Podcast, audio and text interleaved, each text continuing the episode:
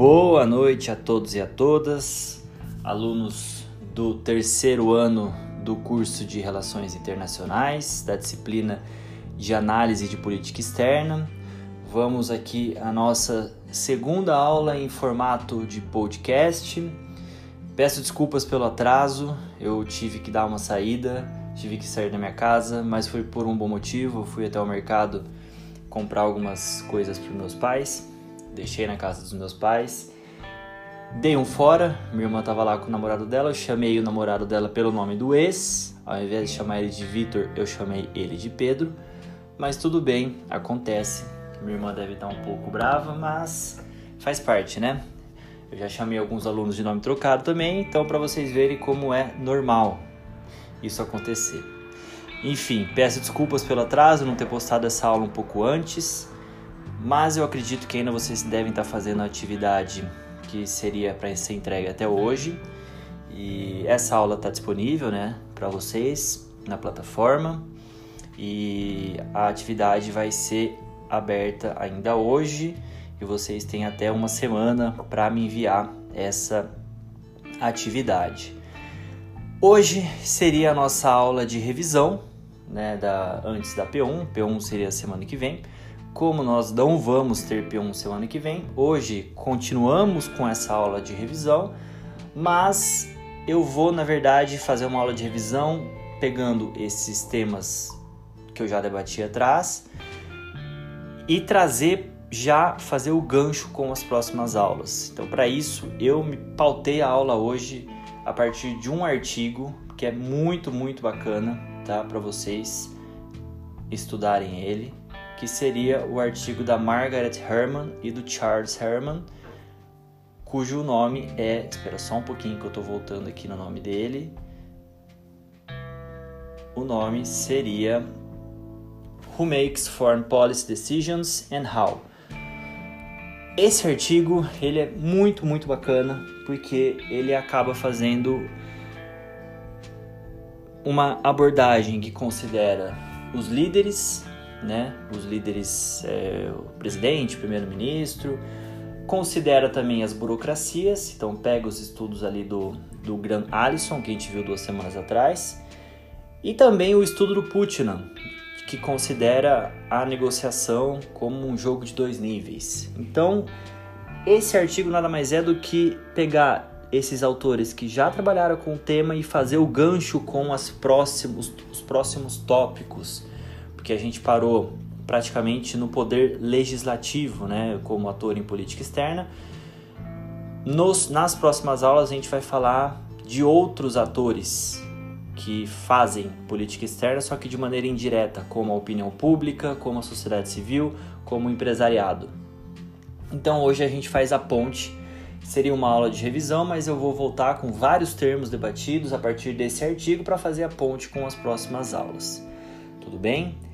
Novamente, caso vocês tenham alguma dúvida, me contatem a qualquer momento e eu vou passar uma atividade para vocês sobre tudo que vocês já desenvolveram até hoje também. Espero que vocês gostem, que vocês aproveitem a aula e não se esqueçam de irem anotando tudo, tudo bem? Então vamos lá.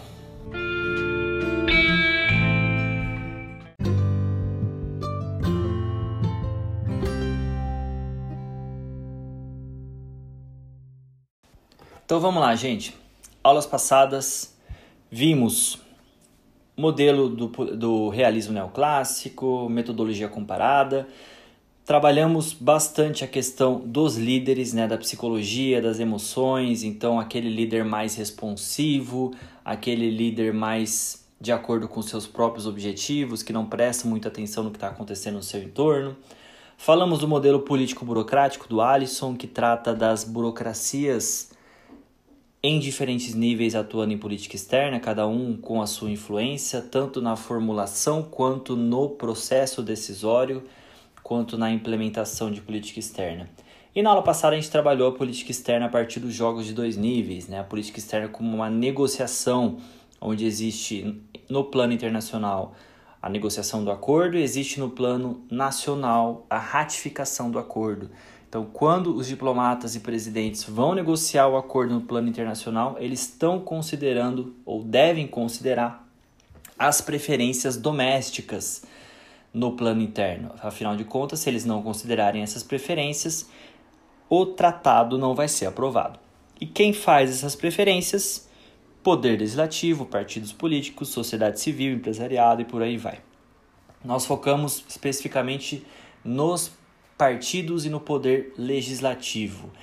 E qual é, na verdade, o objetivo de tudo isso que a gente analisou? É tratar a política externa como uma política, um tipo de política aonde a decisão é desagregada. Então, por mais que pareça que somente o presidente faça a decisão ou somente uma burocracia, na verdade existe um conjunto de atores participando dessa decisão de maneira desagregada, com conflitos de interesse. Então existe uma unidade decisória, tudo bem, mas a gente pode falar que existem várias unidades decisórias, onde cada um possui a sua influência na formulação da política externa. Então, política externa é, acima de tudo, conflito de interesses. Então, ela é um sistema complexo de ações tomadas onde diversos atores participam do jogo político. Tudo bem? Então, vimos isso até a aula passada.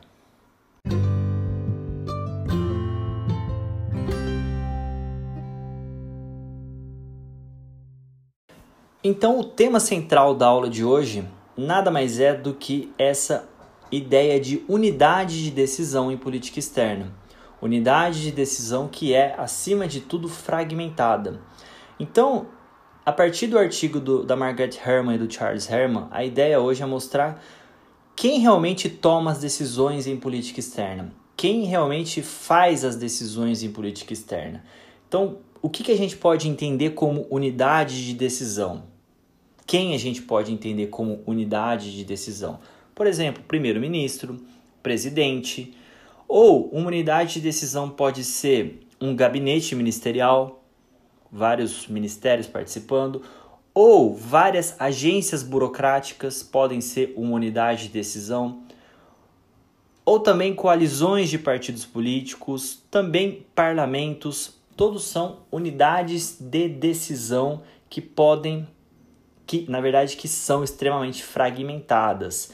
E muito importante, gente, essas unidades de decisão elas mudam de acordo com o tempo e com o tema. Então, a maneira como é feita uma política externa no Brasil hoje é diferente do que da maneira como ela é feita há 20, 30 anos atrás, 100 anos atrás. E é diferente também relacionado ao tema. Para a gente compreender como é construída uma política externa da área, por exemplo, de segurança, a gente tem que considerar alguns atores centrais. Para a gente considerar a política externa na área da economia, existem outros atores, correto? Então a gente tem que entender para cada tema e para cada época quem faz a política externa. Não é simplesmente falar que todo mundo participa. Ok, todo mundo participa? Pode ser. Mas de que maneira participa? Como participa? Então, na verdade, esse artigo do, dos dois, da Margaret e do Charles, vai procurar mostrar isso. Como ocorre? Então, na verdade, eles estão criando um modelo para a gente tentar analisar cada país em cada tema de política externa, em um acordo específico, como é tomada a decisão desse acordo. Então, por exemplo, ah, eu quero estudar como foi feito o acordo é, de cooperação entre Brasil e Argentina na área de, de, de comércio exterior tal acordo, um acordo público promulgado em 2005. Então você pega esse acordo e analisa realmente quem fez esse acordo. Entenderam? Vocês analisam um acordo a partir de toda essa atuação de diversos atores. Então não é mostrar, por exemplo, que todos os atores são importantes. São importantes sim, mas como eles são importantes. Então o conceito central aqui do, dos atores, dos autores, na verdade, é mostrar o que são essas unidades de decisão. Então, a unidade de decisão nada mais é do que cada ator que tem autoridade para comprometer os recursos da sociedade e do Estado visando tomar uma decisão em política externa que não pode ser facilmente revertida. Ou seja, ele tem recurso para tomar uma decisão em política externa, seja recurso político, econômico, social, e ele toma essa decisão que dificilmente vai ser revertida. Tudo bem?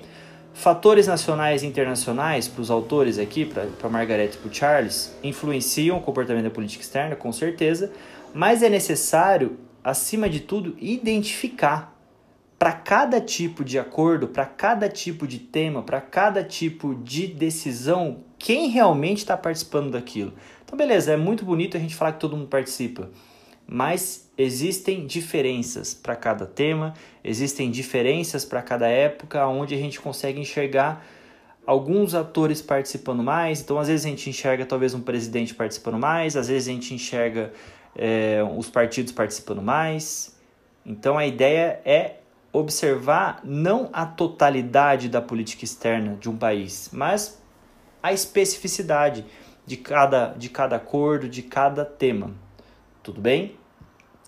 Então, na verdade, o que, que eles estão fazendo? Conhecer, procurar conhecer como as decisões são tomadas, tá? Porque aí sim a gente consegue compreender que o processo de tomada de decisão em política externa, desde o acordo negociado lá fora até a ratificação interna, até voltar o acordo para ser novamente é, promulgado lá fora, ele não é um processo similar para todos os países. Cada país possui a sua maneira de atuar em política externa, os seus atores que atuam de maneiras distintas. Então, por isso que a gente fazer um modelo muito amplo de política externa, igual o Putin fez e, e também o Alisson fez, é às vezes complicado, porque a gente não consegue lidar com particularidades. E a ideia aqui dos dois é realmente falar: olha, existem particularidades, existem casos, existem países, existem temas dentro dos países aonde cada ator atua de uma maneira maior ou menor, depende do interesse dele. Tudo bem? Então, uma questão central é que essas unidades de decisão que variam em cada país, variam de acordo com o tempo, variam de acordo com o tema, são extremamente diferenciadas. Quem pode ser essas unidades de decisão? Primeiro, claro, os indivíduos poderosos, né? Segundo, grupos, grupos mais coesos. E terceiro, grupos maiores, só que menos coesos. já vou explicar um por um desses itens aqui. E todos esses esse conjunto de atores no processo de tomada de decisão não devem nunca, de maneira nenhuma, ser analisados em separado gente não pode analisar somente a política externa a partir de uma percepção do chefe do executivo ou somente do partido político. Segundo, é, segundo os autores, a gente precisa considerar os três tipos de unidade de decisão. Tudo bem?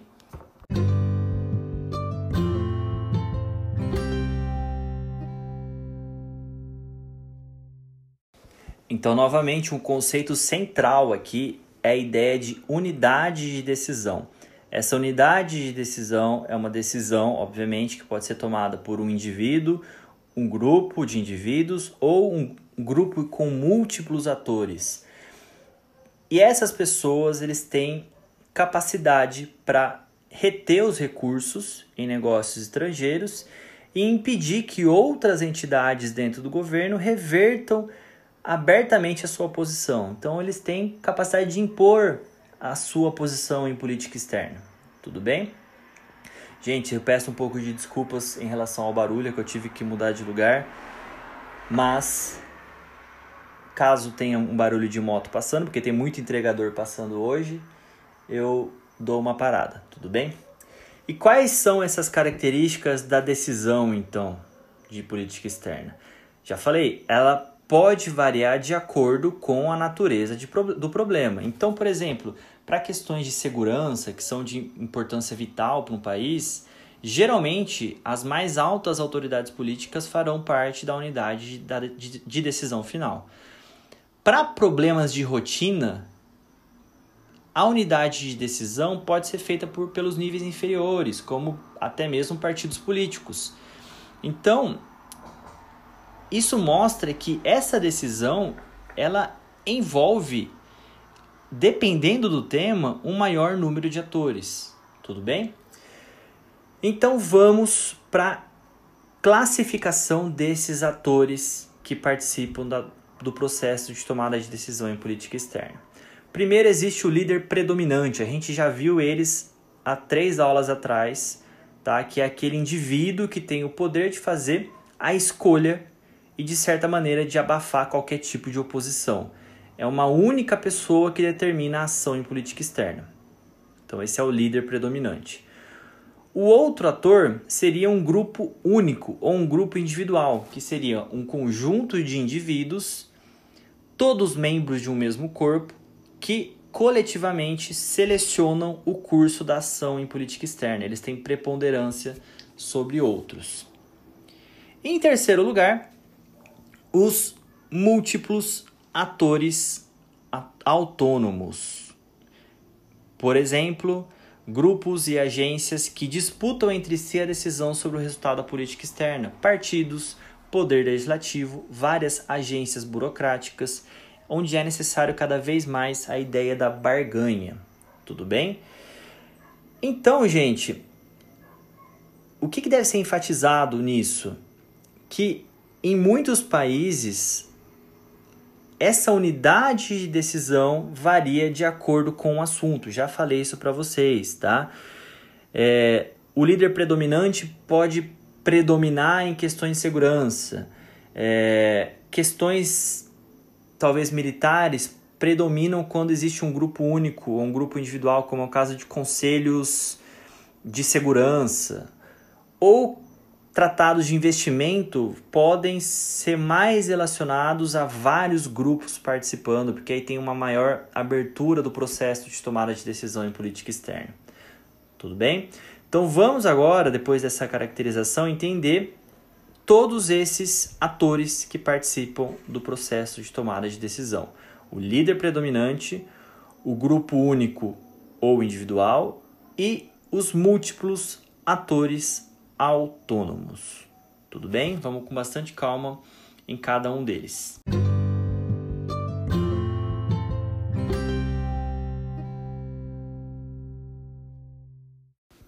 O primeiro deles seria então o líder predominante, que é aquele indivíduo que tem o poder de fazer a escolha para o governo. E aí, uma questão central aqui é a ideia da sensibilidade ou não ao ambiente externo, ao que está acontecendo em torno dele, as informações. A gente já viu isso há três semanas atrás, né, quando a gente debateu o que, que influencia a percepção do líder. Então, é necessário entender, por exemplo, quais são as crenças do líder, a ideia da psicologia do líder. É necessário conhecer as informações que chegam ao líder, é, se ele é mais sensitivo ou não às informações, é necessário entender o ambiente institucional que ele vive, se existem é, outros atores com poder de veto ou não esse líder, e se ele faz algo para manobrar esse poder de veto, se ele traz a lei ao, a seu favor ou não.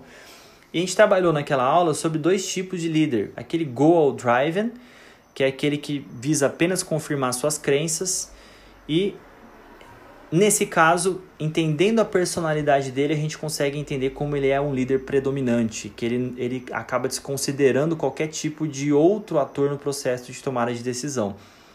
E temos também aquele líder mais responsivo, que é aberto a opiniões do ambiente. Eles são muito mais flexíveis e adaptativos. E nesse caso, como unidade de decisão em política externa, ele é muito mais sujeito a pressões externas. E para isso a gente tem que considerar outros atores desse processo de tomada de decisão. O próximo ator, quem seria o grupo único ou grupo individual.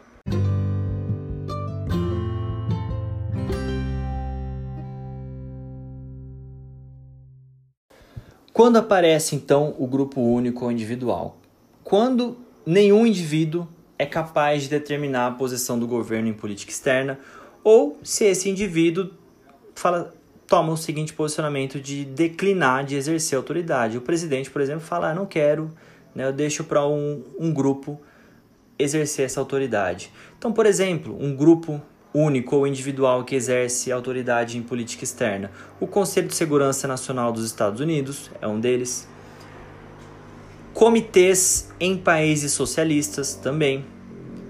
Gabinetes em sistemas parlamentaristas, obrigado Moto por ter passado e ter atrapalhado minha aula. E no caso do Brasil, o Itamaraty. Ele seria um grupo único com que é capaz de construir uma unidade de decisão em torno das suas preferências. Com certeza. Tudo bem? O problema é que a gente não tem só o Itamaraty, a gente tem outras agências burocráticas. Mas o presidente do Brasil ele pode falar: Itamaraty resolve tudo como grupo único, não tem problema nenhum. E aí, qual é a questão chave para tomada de decisão nesse grupo único? O consenso, né? O grupo ele ter uma ideologia parecida, ele ter uma valores parecidos, ou seja, o Itamaraty é um corpo diplomático parecido, coeso, ele tem discrepâncias, né? Mas na sua totalidade ele é, ele é coeso. E com esse consenso, você acaba excluindo outros grupos do processo de tomada de decisão. Tudo bem? Claro que nem sempre é possível manter o consenso.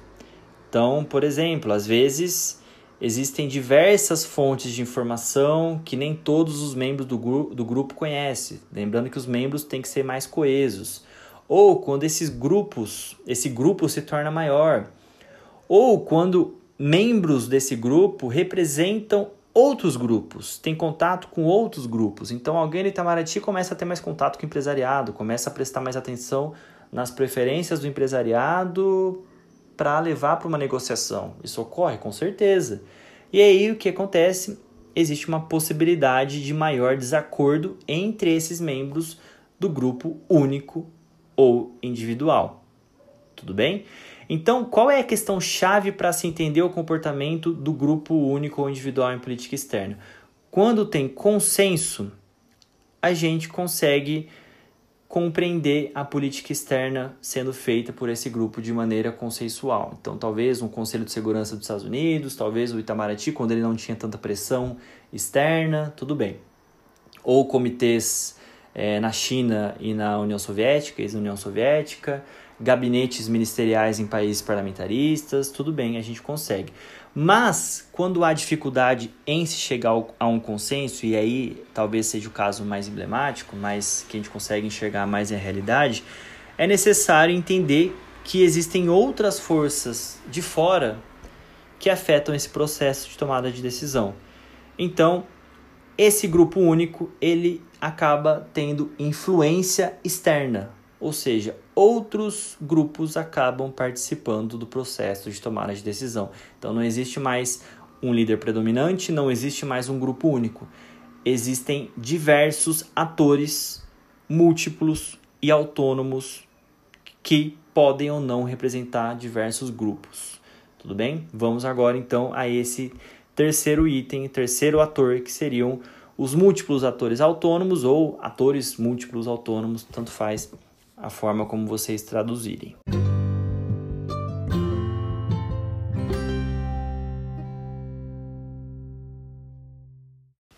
Então vamos lá ao último ator, que seria os múltiplos atores autônomos, que nada mais são do que entidades múltiplas, pode ser um grupo, pode ser uma organização, pode ser um indivíduo que consegue dar apoio, que consegue reter apoio e que consegue negociar recurso para o seu processo de tomada de decisão em política externa.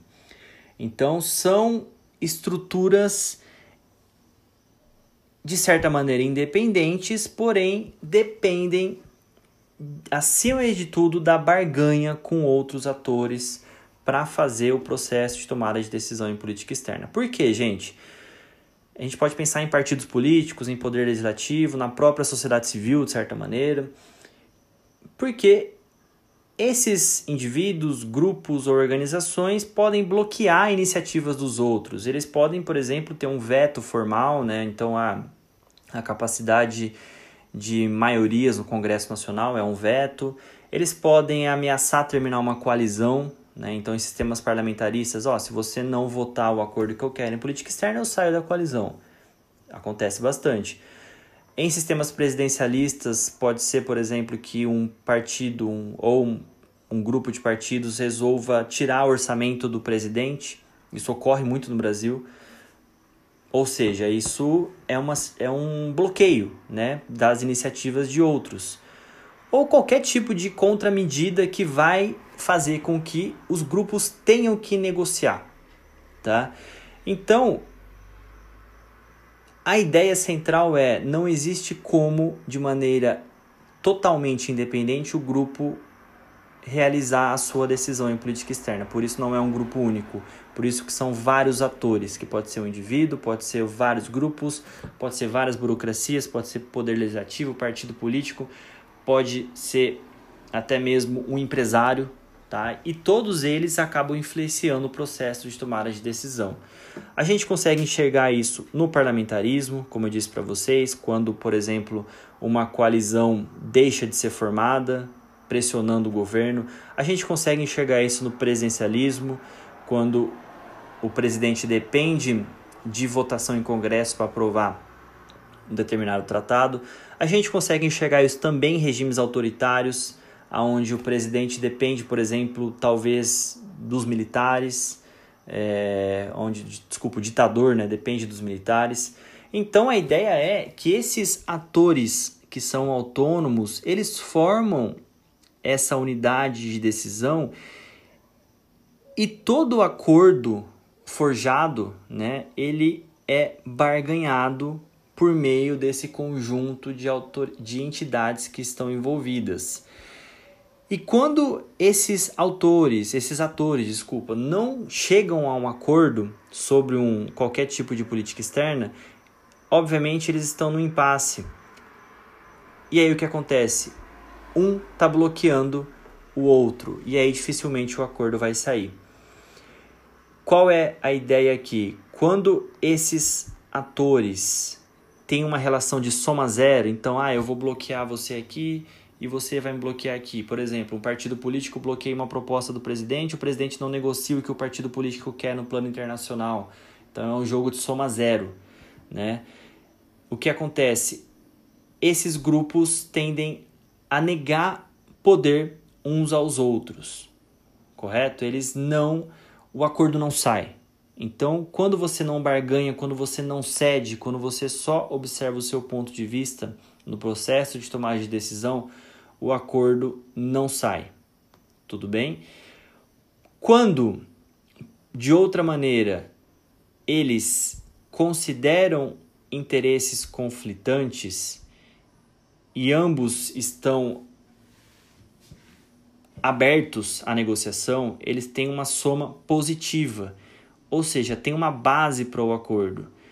E aí sim, a gente consegue entender todo o processo de negociação, todo o processo de regras formais que vão reger o jogo e todas as forças externas que podem também influenciar o processo. Então, qual é a ideia central desses múltiplos atores. Isso faz muito sentido quando a gente observa o Putin, tá?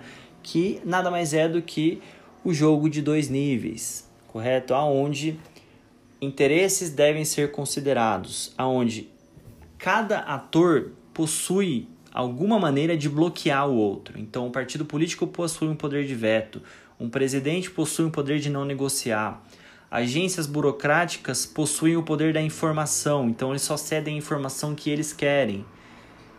Tudo bem? É, empresariado, um poder, um poder que o empresariado tem, por exemplo, ah, partido político ou presidente, se você não votar o que eu quero, se você não fazer o acordo que eu quero, eu deixo de te dar apoio financeiro na próxima eleição. O que, que, é isso? É um poder de veto de vários atores autônomos. Imprensa também participa disso. Ah, se você não fizer esse acordo que é benéfico para o Brasil, eu retiro o meu apoio no jornal. Beleza, acontece, gente. Então, a ideia aqui que os dois atores, o, a Margaret Herman e o Charles Herman, procuraram mostrar é que o que importa acima de tudo nesse final é a barganha, é a negociação, aonde o acordo só vai sair se for um jogo de soma positiva, onde todos vão ganhar. Se for um jogo de soma zero, onde um ganha e o outro perde, o acordo não vai sair. Pode até sair, mas vai gerar insatisfação. Tudo bem?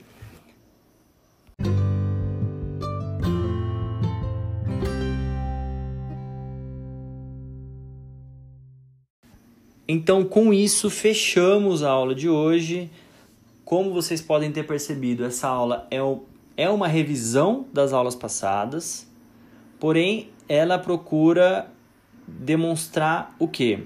Que existem unidades de decisão fragmentadas e que a gente não pode generalizar. A gente não pode falar que a burocracia é sempre importante para tudo ou que os partidos políticos são sempre importantes para tudo. Não. Existem temas diferentes, existem épocas diferentes, existem motos passando na minha janela e existem, acima de tudo, países diferentes. E aí, cada maneira que o pesquisador analisa é importante para a gente compreender como é feita a análise de política externa. Então, qual a questão central, gente, na política externa? Os atores, diversos atores, eles possuem capacidade para comprometer os recursos do governo e, acima de tudo, eles podem impedir que outras entidades dentro do governo revertam a sua posição tomada em política externa e que acima de tudo essa unidade de decisão ela vai variar de acordo com o problema, de acordo com o tempo, e essa estrutura vai variar de acordo com o governo, de acordo com um, uma negociação específica. Então a gente não pode falar que em uma negociação relacionada à questão nuclear que todo mundo participa. A gente precisa analisar ela profundamente, ver realmente quem participa. A gente não pode falar, por exemplo, que um tratado de cooperação econômica que quem participa mais ativamente é o presidente. Não necessariamente, talvez seja o empresariado. Então a ideia aqui dos atores é mostrar que esses essas múltiplas unidades de decisão, elas podem ser aplicadas em todos os casos, mas a gente não pode generalizar. E para isso, e com isso a gente pode até comparar. A gente pode pegar países diferentes, acordos diferentes, tempos diferentes, mas a gente tem que compreender como acima de tudo é feita a política externa. Tudo bem, gente? Então a ideia hoje foi realmente fazer uma aula de revisão, né? Pegando os ganchos de tudo que a gente já viu, principalmente a questão da metodologia comparada, a questão dos líderes, a questão das burocracias, da burocracia e das burocracias e também dos atores mais múltiplos e gerais. Então a gente fechou aqui essa parte mais governamental da análise de política externa. Na aula que vem a gente começa a parte não governamental, né? Não governamental no sentido de poder executivo, poder legislativo. A gente vai analisar opinião pública, a gente vai analisar imprensa, sociedade civil, entidades é, de paradiplomacia, né, que fazem parte do governo, mas em um nível municipal, no nível estadual e por aí vai. Então espero que vocês tenham compreendido esse nosso raciocínio, tá? Esse nosso raciocínio lógico. Como eu disse para vocês, essa não é uma matéria muito fácil. Eu espero que vocês leiam os textos, tá? Porque realmente não é das mais fáceis. Mas eu espero que as coisas estejam fazendo mais sentido agora conforme a gente vai caminhando com o curso. E principalmente quando a gente pega esses, esses, esses artigos que são mais atuais, que são mais específicos para determinada área. Tudo bem? Então vou fechar aqui a aula de hoje. Espero que todos tenham gostado, todos tenham um bom final de semana. E qualquer dúvida em relação à tarefa, vocês podem me chamar também. Um abraço e até mais.